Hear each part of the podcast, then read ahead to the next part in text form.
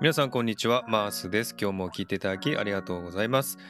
えー今日ですね、今回はですね、あの先ほど翔歌さんと翔歌さんのチャンネルでコラボをさせていただいたんですが、えー時間がね、えー結構かかってですね、まだまだ話し足りないということですので、私のチャンネルで、えー 続きをすることになりました。翔歌さん、じゃあよろしくお願いします。よろしくお願いします。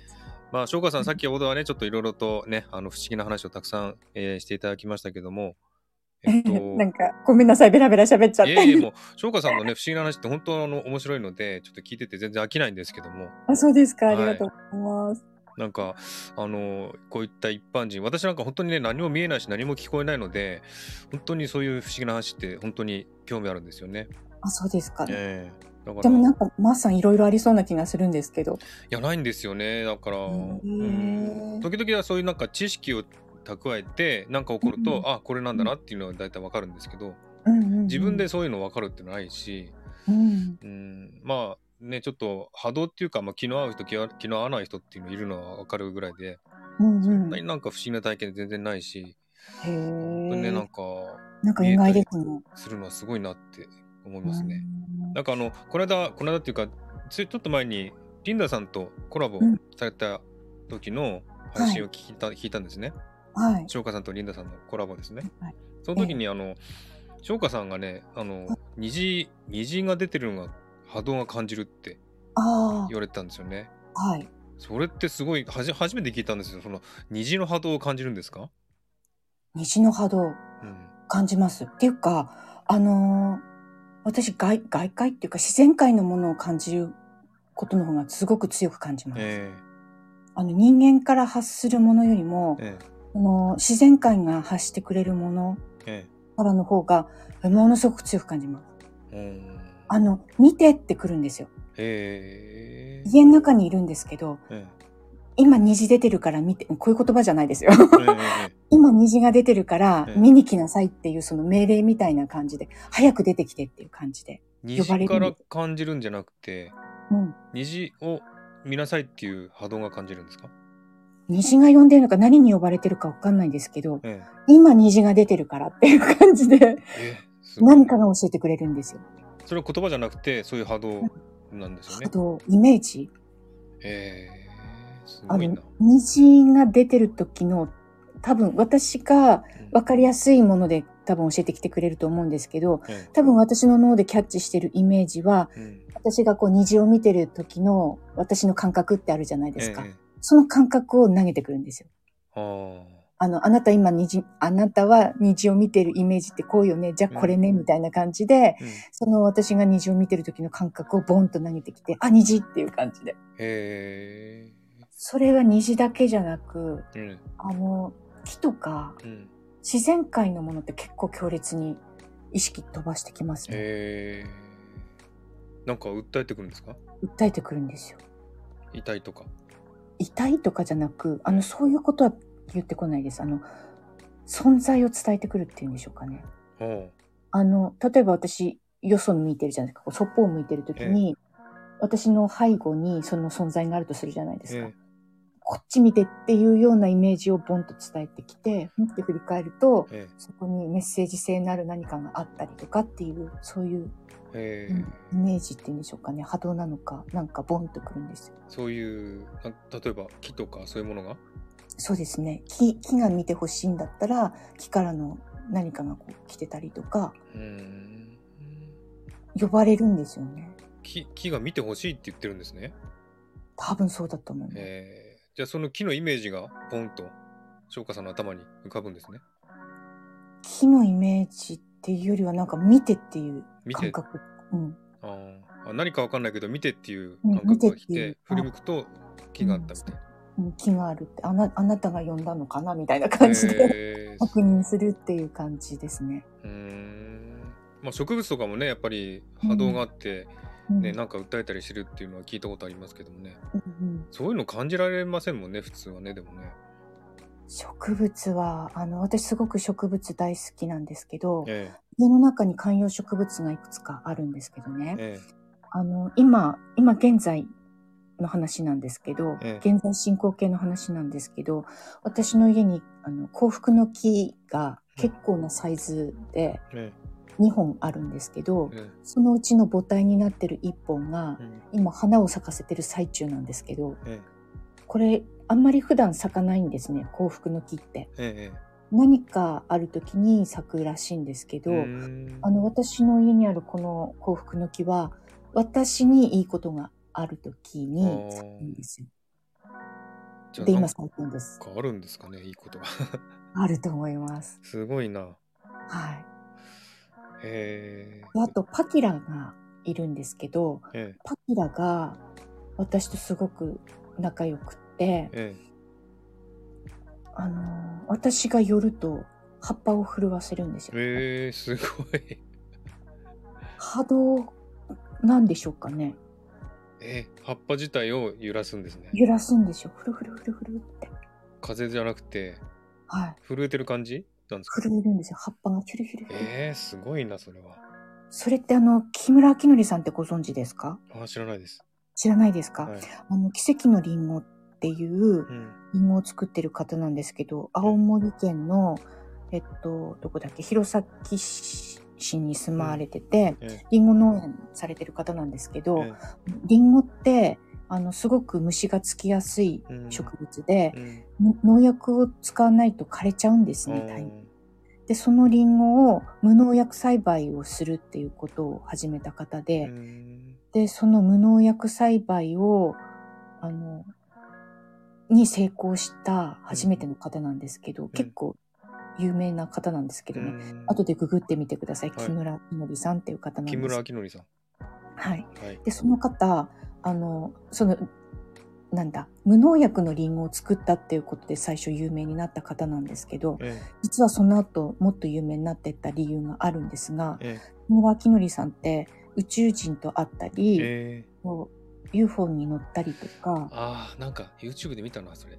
うんそういう方なんですよ。あ。そうなんですね。で、その方がう、ん。あの、農作業とか、あの、いろんな他のものも育てたりとかされてるんですけど、うんキュウリあるじゃないですか。はいキュウリってつるがこう出てくる植物なんですけど、木村明則さんがそのつるの横に指を出すと、えつるがその木村明則さんの指に巻きついてくる。えええ自然とはい。勝手に？勝手に。ええすごいなそれはそれくらいの、あの、波動を持ってる方なんですよ。だからその宇宙人に呼ばれていったりとか、ええいろんなものをこう見せられたりとかっていうことをされる方なんだと思うんですけど、でその奇跡のリンゴを作ることができたっていうのも、うん。あれなんですけど、その無農薬リンゴ私食べたことあるんですよ、実は。えなかなか手に入らなくて、ええ。買う、買いたくても買えないリンゴなんですね。ー。で、ある、とある方のつてで、え。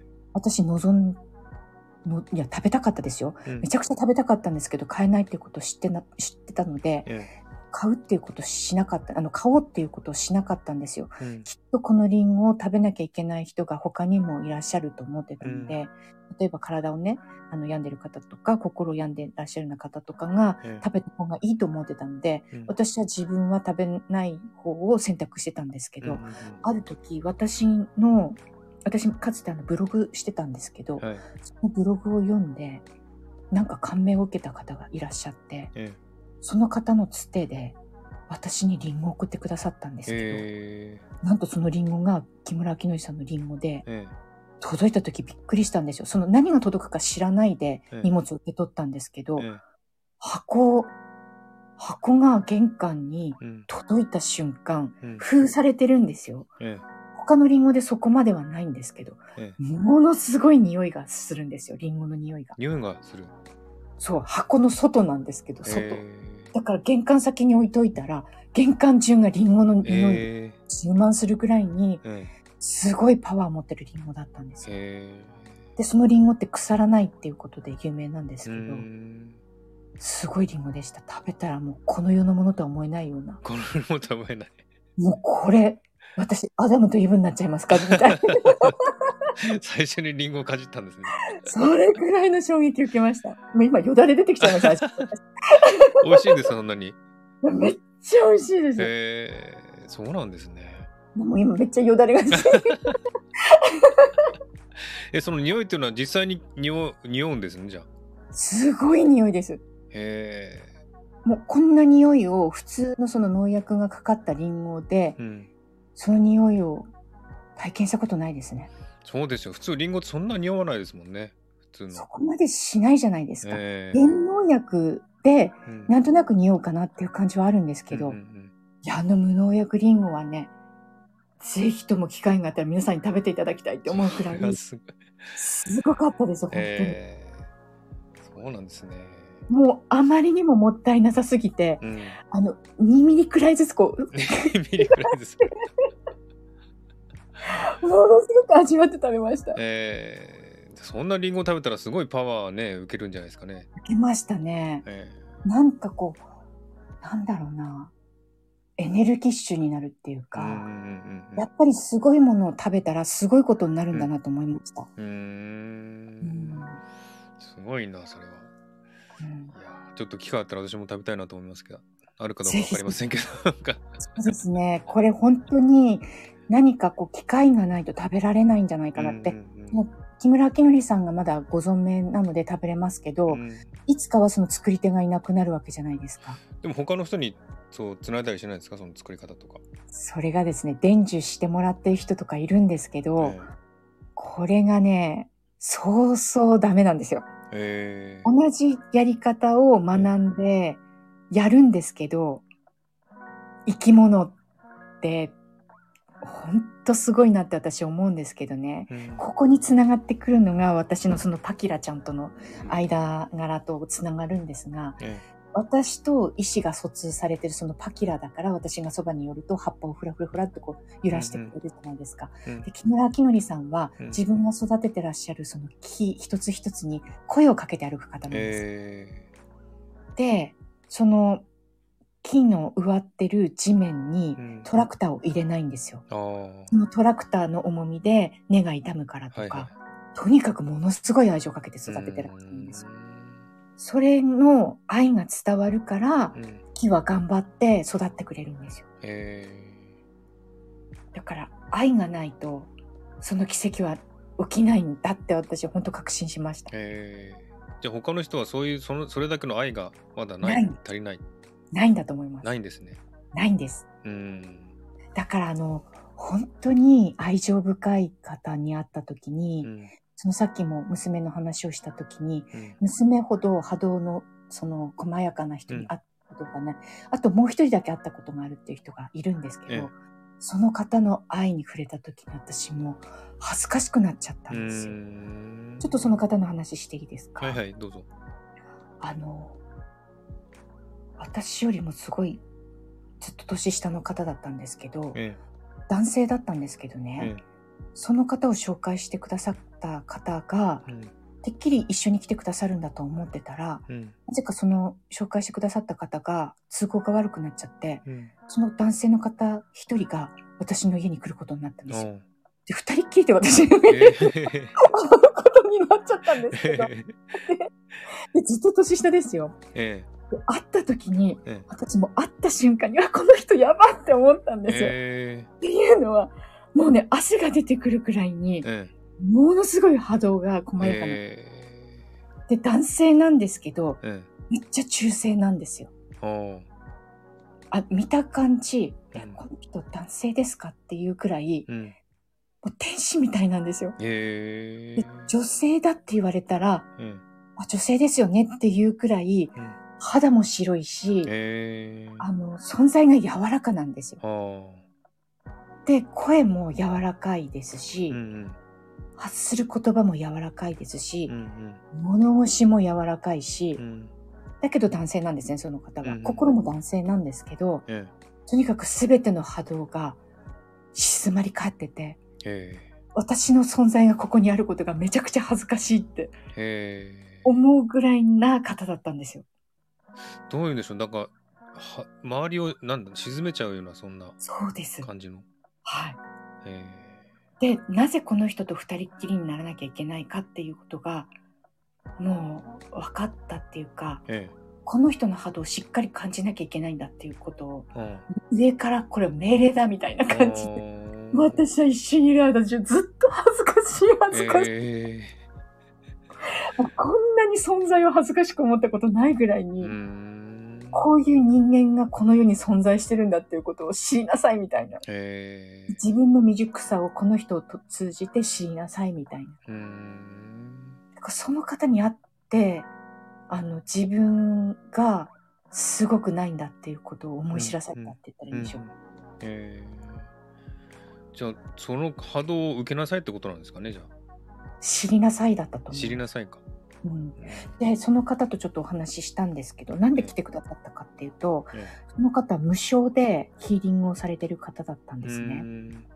で、紹介してくださった方が、うん。すごい人がいるから、翔歌ちゃんに会ってほしいって言われたんですよ。うん私自分でもあのヒーリングサロンをしてたので、いうん。や、あの、なんかね、同業者の方だし、うん。会うことは逆にあの失礼にならないかなって言ったんですけど、うん。とにかく会ってって言われて、うん。その方も来てくださることになったんですけど、えで、来たその方も多分いろんなことをもう分かって来てくださえったんですけど、うち、に入ってう、ん。もうほぼ何も喋んないんですね。えで、ただニコニコされてんですえよ。ええすいません、私すごく恥ずかしいんですけど、って言って、とにかく恥ずかしいんですけどってえ言ったら、もうなんか全てを悟ってらっしゃってて、えただニコニコそこにいらっしゃるんですよ。えで、やっと口を開いたかと思ったら、いえや今日は何もしなくてもええ大丈夫ですよねっておっしゃるんですよ。えうん分かってますよねって言われて、うん分かってて分かっ恥ずかしい。てますよねってすごいな。えー、すごいな。じゃあその人はもう全て分かってきてるんですよ、その分かってきてるんですよ。うん。で、私何したらいいんですかって 何もできないですよね、じゃあそんな。何にもできなくって。で、いや、もう大丈夫ですよって。えあの、翔歌さんは全てもう分かってらっしゃってるから、え大丈夫ですよっておっしゃってくださって、いや、もう大丈夫ですよって言って、まあ私とにかく恥ずかしすぎて、身の置き場がないんですけど。えすごいな。もうじゃあその人はもうテントを通じてるんですね、じゃあ。あ通じてます。そういう方なんですけど。私逆に心配になっちゃって、そのあまりにも細やかな波動すぎて、えその、なんていうのかな、荒い波動の人とえ一緒にいた時に、この人どんなことになっちゃうんだろうと思ったんですよ。えええこの世にいること自体が、その人にとってあまりにも毒なんじゃないかなと思って、うん。逆に心配になっちゃったんですね。あの、慣れてきたら、その波動はいと、私の波動とがやっとこう融合して、ええ。私がそのレベルにこう落ち着いていった時に、うん。やっと落ち着いて私普通になれたんですけど、ええ。その間中ずっと恥ずかしい恥ずかしいって さ、思ったんですけど、やっとこう、な、こう、慣れてきて、え。落ち着いた時に、一つ伺っていいですかって、ええ。この人間界にいてうん、苦しくないですかって言ったんですけど、えええそしたら、なんか、いや、大丈夫ですって。え、うん。そのためにいますから、みたいな、なんかそんな、ええなんでそれ。ね、神様の人だな、それ。天使なんですよ。天使なんですか？天使でした、本当に。え。ないですか？そういうすごい方に会ったこと。え。ないです、ないです。ないですか？ないですないです。本当に。そんなすごい人言ったら、えー、じゃあ私があったらそもう波動では跳ね跳ね跳ね跳ね返されちゃうんじゃないですか ね面白いなと思って。あともう一人、この方はそんな波動、そこまですごい方じゃなかったんですけど、えやっぱりなんかヒーリングされてる方で、ええ。で、同じくその方を紹介してくれた人が、うん。またその人を連れてきたんです。え すごいな、その人。今度は一緒に来たんですけど、えその方がなんか私が本当にそのヒーリングサロンとかしてていろいろ疲れてる時だったんですねえ。えで、その友達がその新たなるその人を連れてきた時えに、うんなんかその人はもう、なんていうのかな。自分が同感になってて、うん上から降りてきたものをそのまんま私にエネルギーを持つっていうような感じの方だったんですけど、はいすごいからちょっとやってみてみたいな感じでその人連れてきてくださったんですね。で、来たらもうめっちゃくちゃおかしかったんですけど、えあの上からの指示で行動するんですけど、えうん。あの、仮面ライダーとかがあの変身するようなぐるんぐるんっていうようなポーズあるんです。か、あれをもうずっとやってんですよ。何ですかそれ。で何やってんですかって言ったら、いや、自分でもこれ止めたいんですけど、上から何の意味があるそれってな。なんかあるらしいんですよ。え？止まんないんですよとかって言って。え？5分くらい。翔子さんの家来てカメラでやってるんですか？その人。何やってるんでしょう。でやっと止まったかと思ったらなんか別な動きが出て、えこのなんか私が疲れてえ。う、ん。あの、なんでしょうかね、荒くなっちゃった波動を、うんその元の私の波動に変えるためにはそれくらいのなんかが 必要だったみたいで、えめちゃくちゃ汗だくになって動いてましたね、その方。ーえ、じゃあ浄化してたんですね、その人。浄化してたみたいすで。ごいな。いやー、すごい。面白かったですね、あれは。じゃあカメラでやって浄化するんですね。なんかそんなお作法でその方はされてましたけどね。すごいな、それ。んなんかね、そういう、なんか神主さんとかね、そんな感じの人ですね、そうんうんうんそうですね。うん。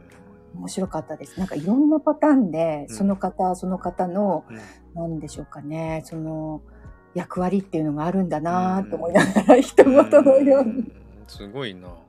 面白かったですいやね。じゃあそういう人はもうじ自分でに認識してるんですね自分は。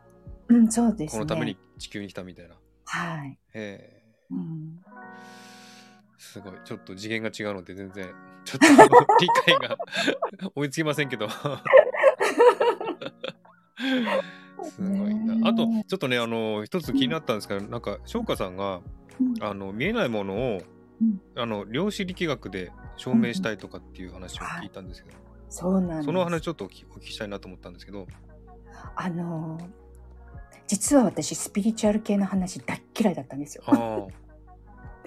あもうな、なんだろうな、自分に起こるこのこと自体にもすっごく腹立たしく思ってたんですね。え。あの、それこそ10代くらいまではそういうものに翻弄されて、えうん。体がズタズタになってしまうくらいのわけわかんないことがあったりとか、えそれを説明しようとしても、えうん。他の方には目に見えないし体験できないことだから、えすべて、あの、信じてもらえないじゃないですか、言った後で。えはいはい。で、病院に連れて行かれても、あの、異常ありません。うんうん。だけど私こんなになっちゃってんですけど、みたいな感じで。でもすべてなんか、自律神経失調症とかなんかわけうん。適当なもん名前をつけられて、えで、その症状を抑え込むためにその精神安定剤みたいなのを飲まされたりとか、うんうんそんなような人生を送ってた部分とかあったんですよ。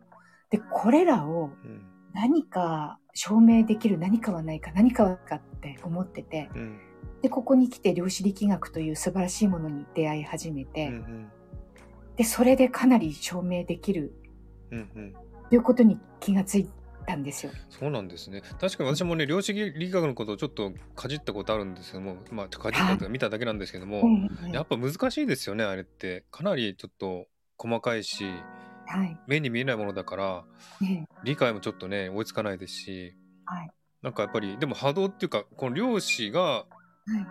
一番印象に残ったのはね量子でしたっけ？なんかこうプラスとマイナスがあってうん片方にプラス置いてずーっと遠くにマイナスを置くとはい。そのプラスが変化するとマイナスも変化するっていうはいそう。いうお話されてましたよねはい。それってすごい不思議だなと思ってこれってもともとプラスとマイナスって2つで1つじゃないですか。はいはいあのよタオの世界で陰と陽って、はいあのマークわかりますか？丸の中に、なん、なんて言ったらいいのかな？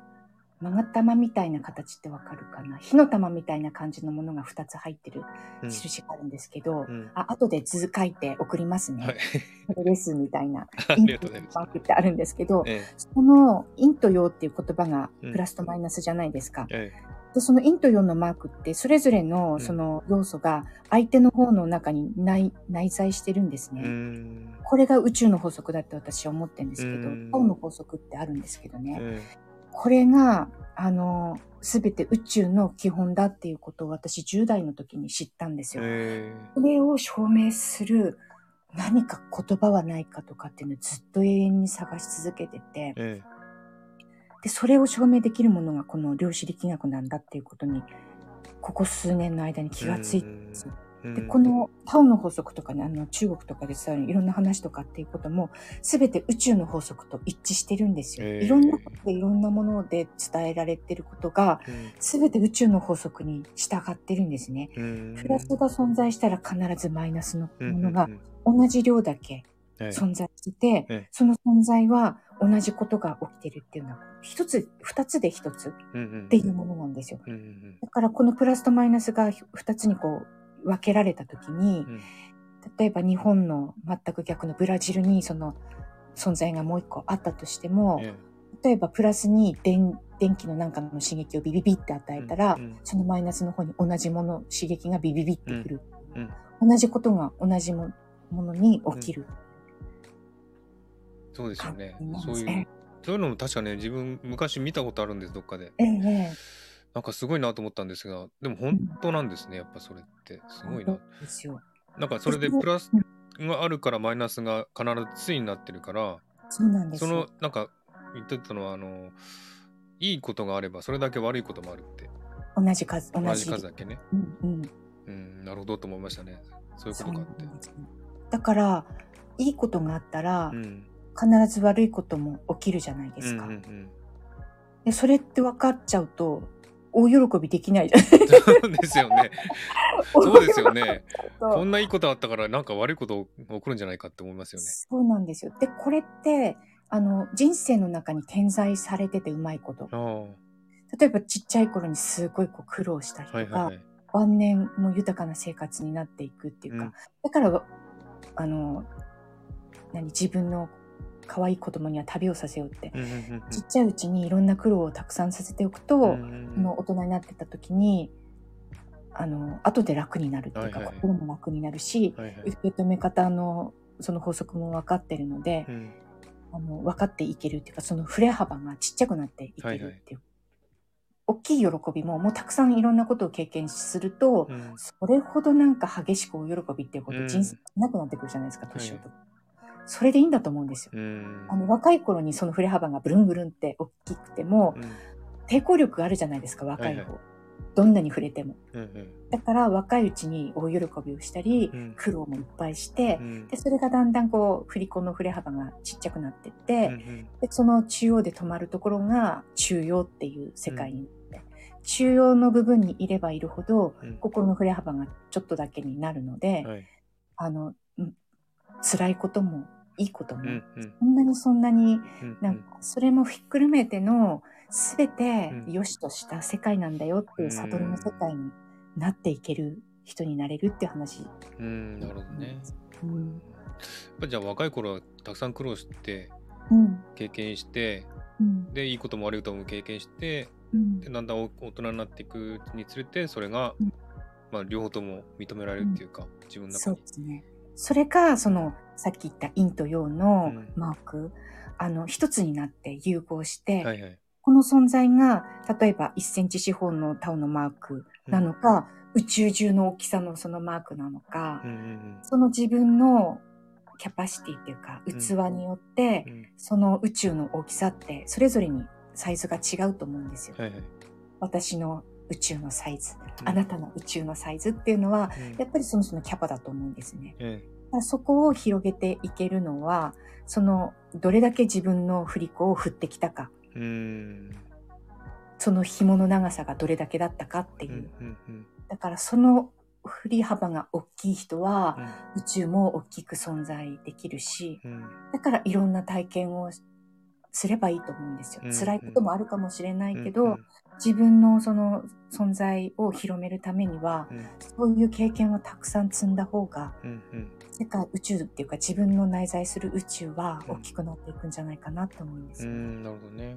うん。まあ自分をそう考えるとやっぱりなんかまあ苦労したって自分で言うのもあれですけどもやっぱり小さい頃とかいろいろ嫌なこともいっぱいあって、うん。すごい悩んだことも苦しんだこともあってうん。んまあねあの生きててどうなる大丈夫かないいのかなとか思ってたこともあったけどうん。結局今まで生きてきてまあでもそれが、まあうん。人生の糧になってきた糧っていうかね、うん。あの肥やしになってきてうん。でそういう悪いこともあったからだなんか今はすごいその反対にいいことをいっぱい受けてるっていう印象があってうんううんん、だからそういうことはあるんだなと思ってやっぱりいいことはあるし、悪いこともあってうん。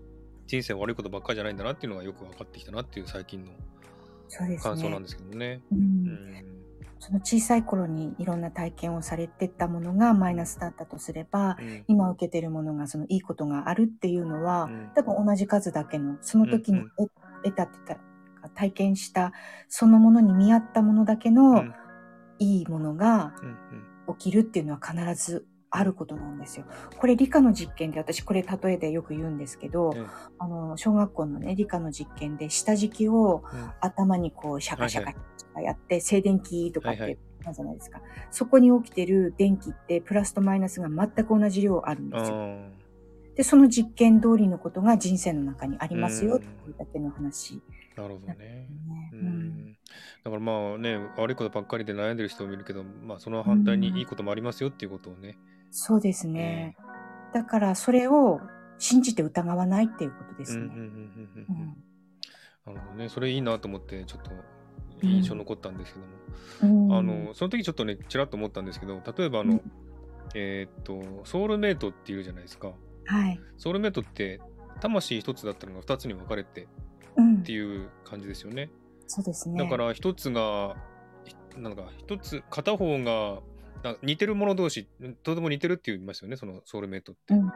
一つの一人の人がなんか例えば病気すればもう片方も病気するみたいなそういうことがあるって聞いたんでそれもやっぱりそのあれですかね。この量子力学っぽいものですかね、そう言って。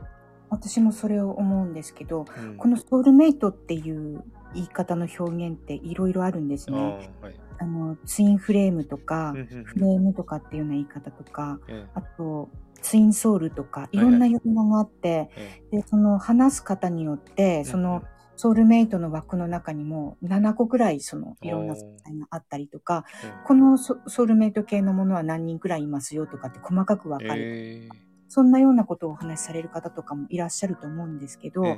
あの、私そういうものも本でもかつて10代の頃から読んだりとかしたんですが、え。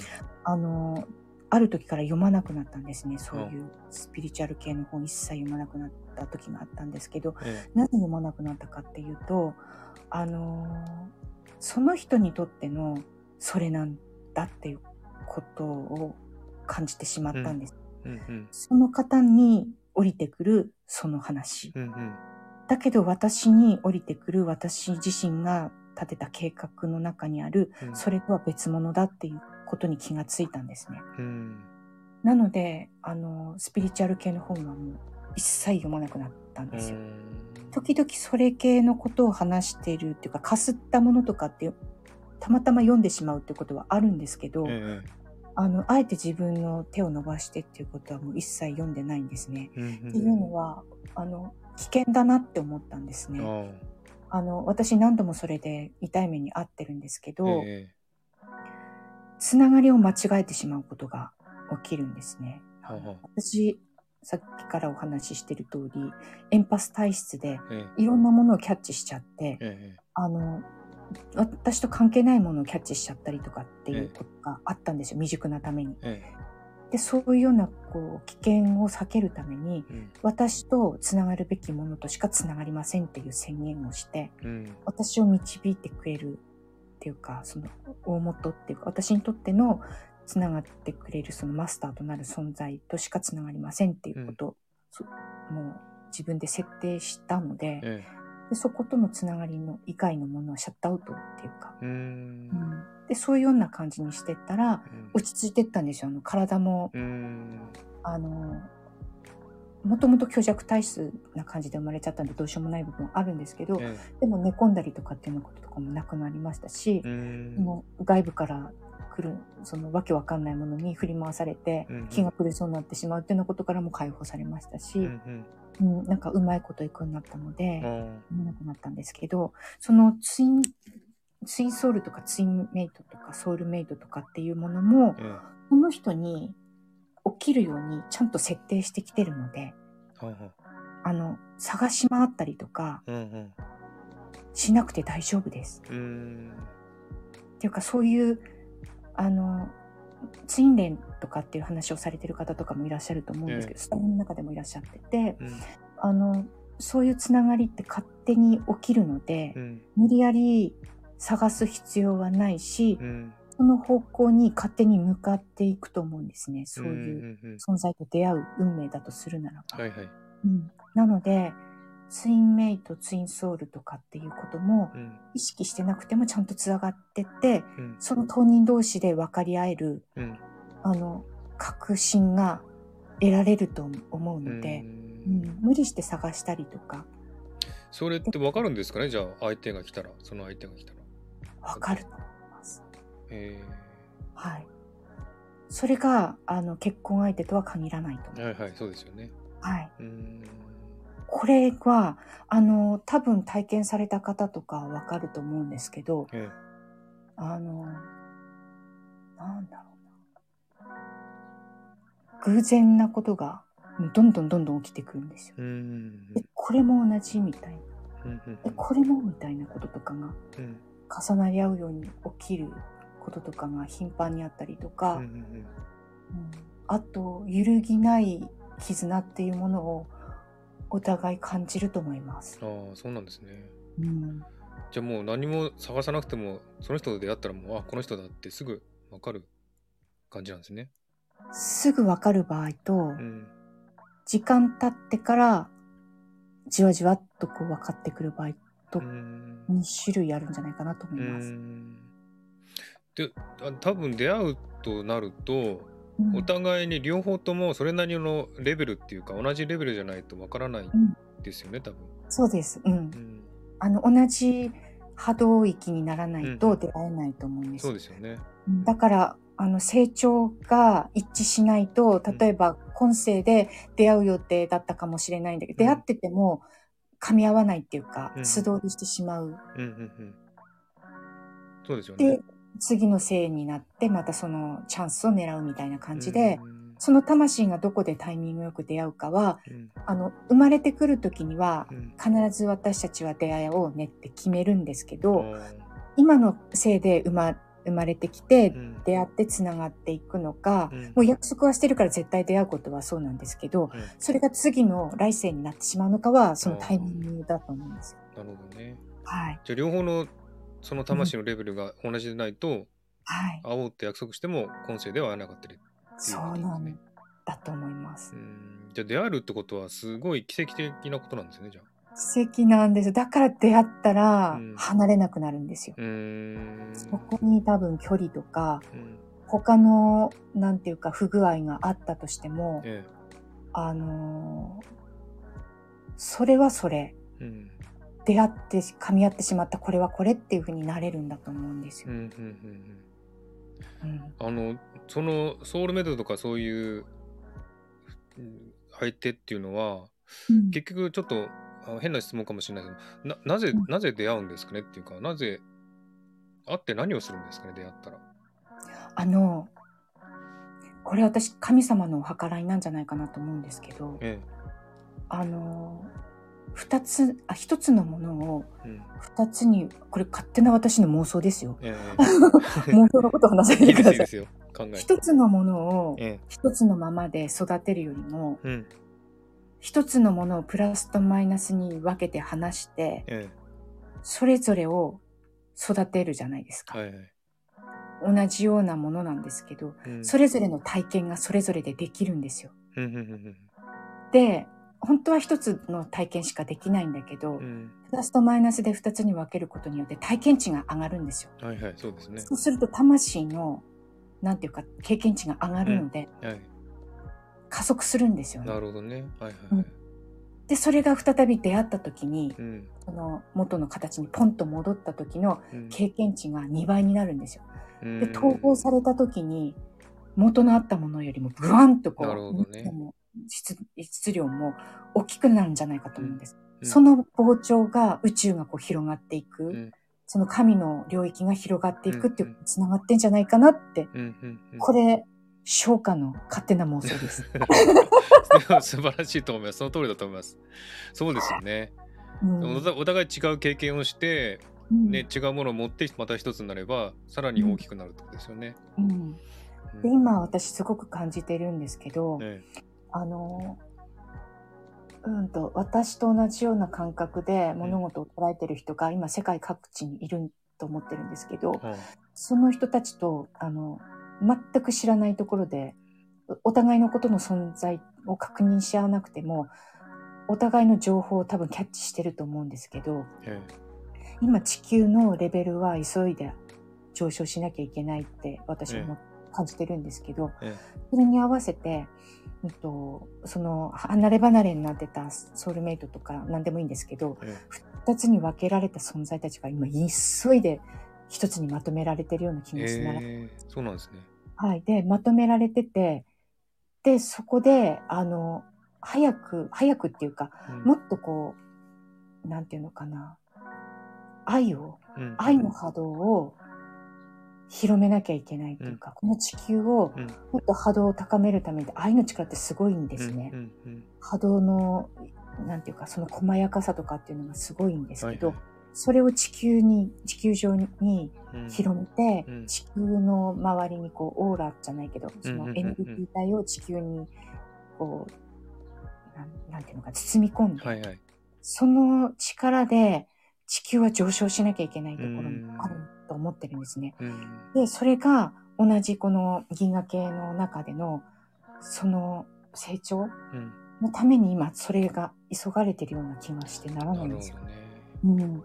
だから、あの、今やってることっていうのを、うん。神レベルの意識でうん。日々を過ごさなきゃいけないっていうことを私ちょっとこの間メッセージでちょっと受け取っちゃったんですけど、えあの、思考を自分が神様になったつもりでうん。回して、その神様の意識で毎日を生きなきゃいけないっていうところにうん。来てるんだっていうことをね、あ、これ伝えなきゃいけないんでしょうね、こんなことをうんうんう。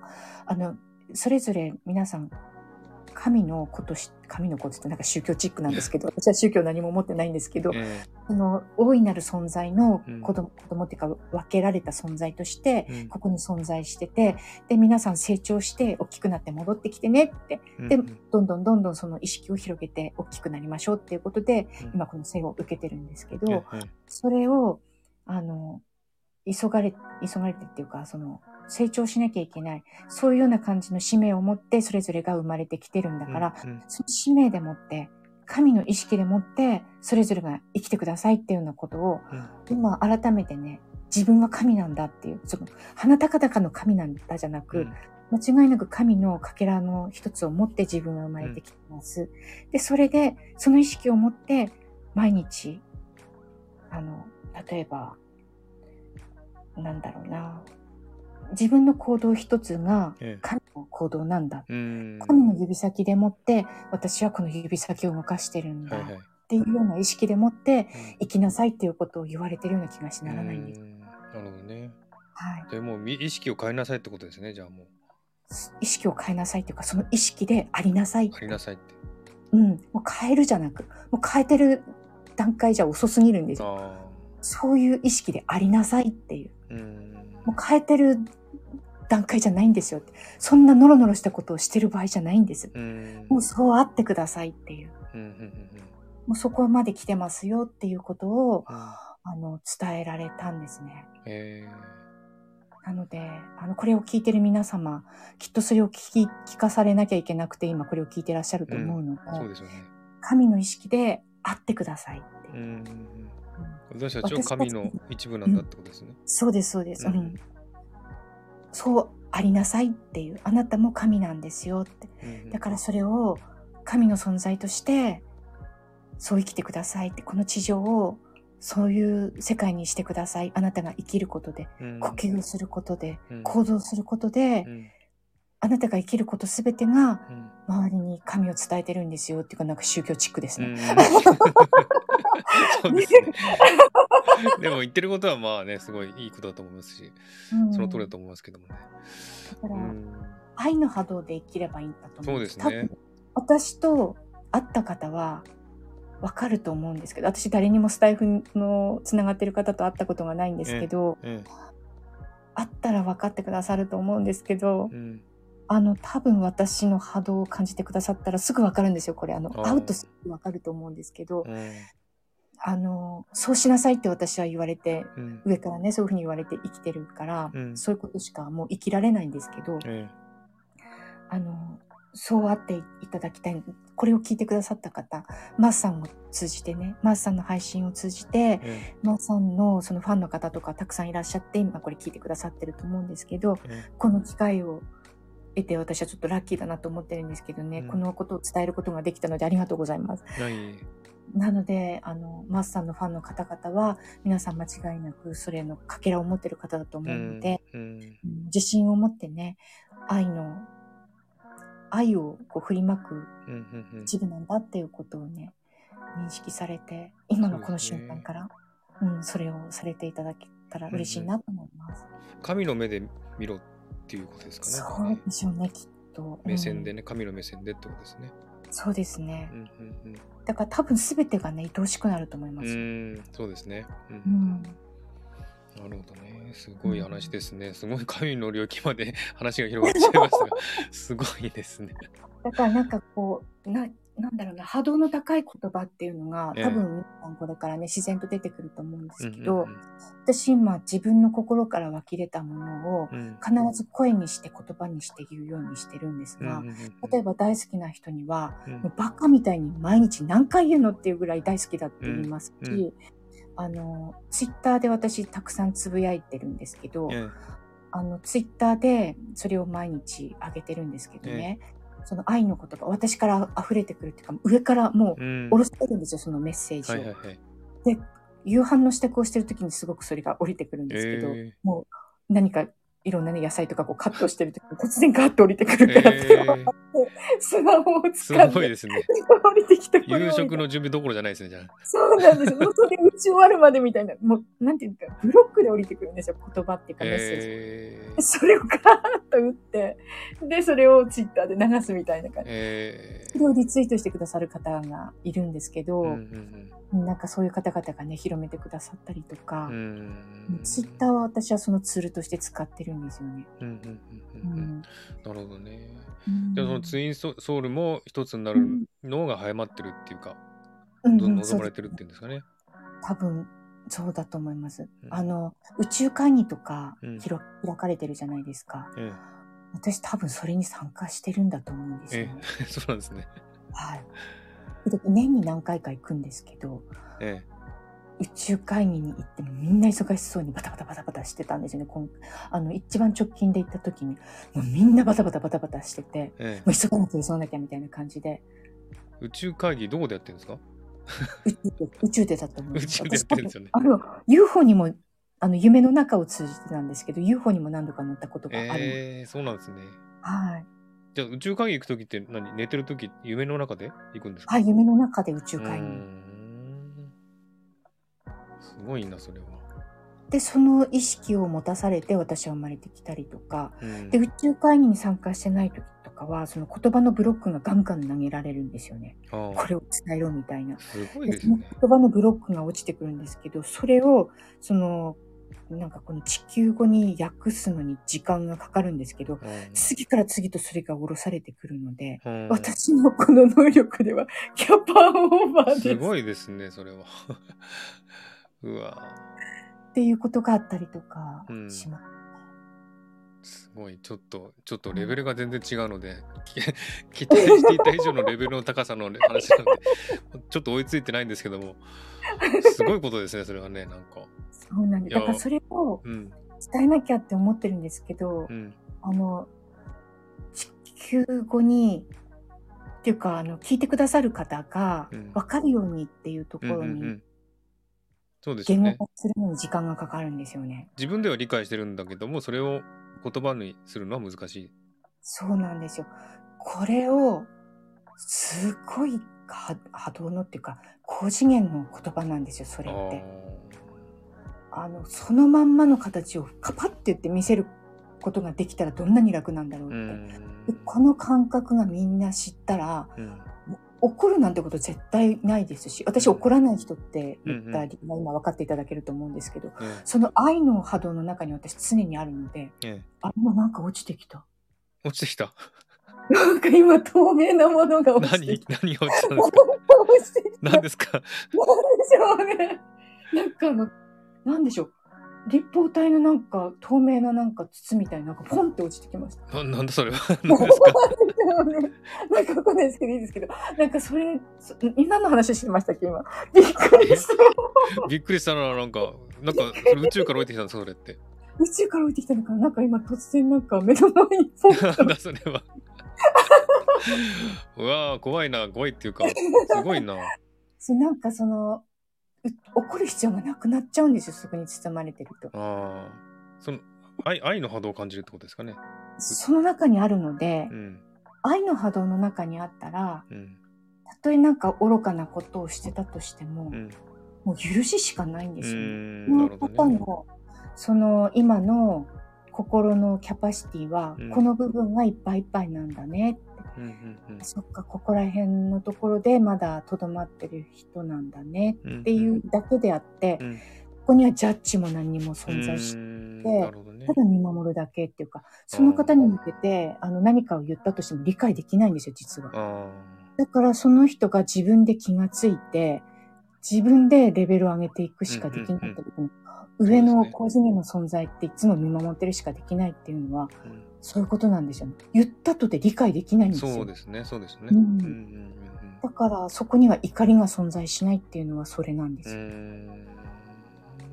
今この人にこんなこと言っても、この、この周りにあるこの愛の波動は、うん、目の前に、その人の胸の目の前にあって、足踏みしててうん、開けて、開けて、ノックしてるんだけどって言ったとしても、うん、その人がそこに気がついてドアを開けない限り、うん、うん、この波動は入ってこれないんですよ。うん、うん、なるほど、はい、はい。はいうん、うん、だから、自分で成長することを望んでう、ん、に向かっていくしかないっていう。なるほどね。うん。やっぱり自分でいろいろ経験して、こうね、自分の殻を破るっていうか、そういう、うん。なんていうか、そういう自分の領域を超えていかないとうん、わからない、入ってこないってことですねそうで。すね。うんうんうん。なるほど。うんだから、やっぱり自分なんですよ。そこも多分、その方に合ったねガイドがきちんといて、うんハイアップであったりとなか、るほどね。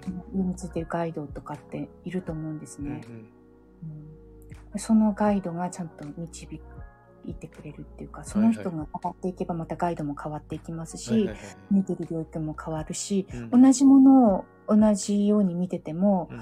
その人のその波動領域によって見えてるものって全く違うんですね。うん。受け取る感覚も違いますし。だからそのツインソウルとかツソウルメイドとかツインレとかにあったとしても、出会えてるのにうん。出会えないうんっていう言葉の使い方わかりますか、はいはい出会ってるのに噛み合えないっていうのはいはい。はそこなんですよ。そうですね。その波動領域が一致されない限り、うんうんその二人は繋がることができないんですよ。うんうんでも繋がったらね、これすごいね、感動なんですうよ。ん。え、翔歌さんは繋がったんですか？繋がってると思いあます。でも思います もうめっちゃ幸せですよ。えー、そうなんだ。もうなんかほんと幸せです。うーん。もうその存在のおかげで、えー、もう、もう好き、好きっていうか、恋、恋しくなる？恋焦がれる？会いたくなる？そういう感じですか？恋愛じゃないんですよ、これ。あああのー領域なんですよ。領域。領域なんですよ。うん。あのー例えばね、その方が遠く離れてるとするじゃないですか。まあ、地球と宇宙にいるとしましょう。えだけど、常に存在が、お互いの存在が、そこ、そこにあって、これお互い同士なんですよ。ええ陰と陽がそのままそこにあるえっていう。あその相手の中に相手のパーツがあるってさっき言ったじゃないですか。そういう状態にあるし、自分の中にその人が常にあるかあら、うん意識してなくても常にあって、うん。で、常につながり続けてるっていう感覚なんですよ。だから、一緒になって当たり前、なんつうのそういう感じですかね、じゃあ。そうなんですよ。一緒にいてって当たり前っていううんうんこと？なんですよ。うんうんだから、うんだじゃあ人間同士ってことも限らないんですね。そうかもしれないですね。だけど、あの、すごい存在とつながるとすれば、その存在は、えもうかなりすごい存在レベルで地球にいる人だとあ思います。あ、なるほどね。すればはい、ええじゃないとちょっと厳しいと思う。うんうんうんうんうん。うん。じゃあその例えばねそのソウルメイトが分かってあった会ってしまった、うん。でお互い気づいた。うん。でも今この例えば人間を持ってる体で存在してるわけじゃないですか。うんうん。なのでね例えば結婚してる人同士だったらちょっとうん。ね、一緒になることは無理じゃないですか。うんうんそういう場合ってどうなんですかね？どういう考え方すればいいそういう場ですかね合って多分、まあ、人それぞれなのかもしれないですけど、えこれは多分それぞれが決めることえなんだと思う。あ例えばそれぞれの結婚相手とその生活を続けた状態で、うん。お互い同士のその領領域っていう言葉を使いましたけどはい。領域がもうそこに存在っていうかもうつながっちゃってるのでもう離れることはないですよきっと。うん、だからそのなんなんていうのかな。もう魂レベルでつながってしまっているのでうん。もうその存在は離れることは逆にできないから、うん。その例えば人間界の中で紙切れ1枚で結婚してますっていうことがあったとしてもうん。魂レベルのそれは引き裂くことはできないので、うん。もうそれはお互いの中でどうしようもないことだと思うんですうね。ん。でそれを現実のレベルで一致させるのか、うんもしくはそうしないまま、あの、魂レベルだけのつながりを維持して、うん。そのまま生を終えるのかっていうところはお互いの話し合いになってくるんだと思うんですけど、話し合いと、あとその状況とか、うんそれ次第になるんだと思うんですよ。ただそこに、いろんな不安とかっていうものが生まれたりとか、葛藤とかって生まれているようなレベルだとすれば、えそれはまだ未熟な状態にあってるので、本物のツインレイとかツインソウルとかっていう存在ではないかもしれないです。あの、なんか学びの場の、あのー存在同士っていうか、で、次につながるっていうことになるんじゃないかなと思います。うん。多分その本当ののなんか出会うべくしてっていうか、えその領域になるまでになってしまったらえ、うん。うーん、なんていうかな、感情的な部分での寂しさとかって、そう、そばにいないとかっていうようなこととか、え相手とその実在するところで一緒にいれないって寂しさはあるかもしれないけどえも、えその魂レベルの部分においての揺らぎはもう二度と離れることはないと思うので、えうん。だからそういう部分での不安は一切ないと思う。うんうんうん。たとえ離れていってもまあつながってるっていうのを感じてるから、うん。不安とか寂しさは全全然ないっていうことですね。そうですね。うん根本に立ち戻るとおとなしくなれるっていうか、うん。あ、そうだったみたいな。あなるほど。何の心配もないんだったっていう。まあ、そこまでなんかこうジタバタはあるかもしれないんですけど、うんうんうんうんもうそれに認識する瞬間ってあると思うんですよ。えー、そうかじゃあそれぞれいるんですねじゃあそういうソウルメイトっていうかツインソウルが。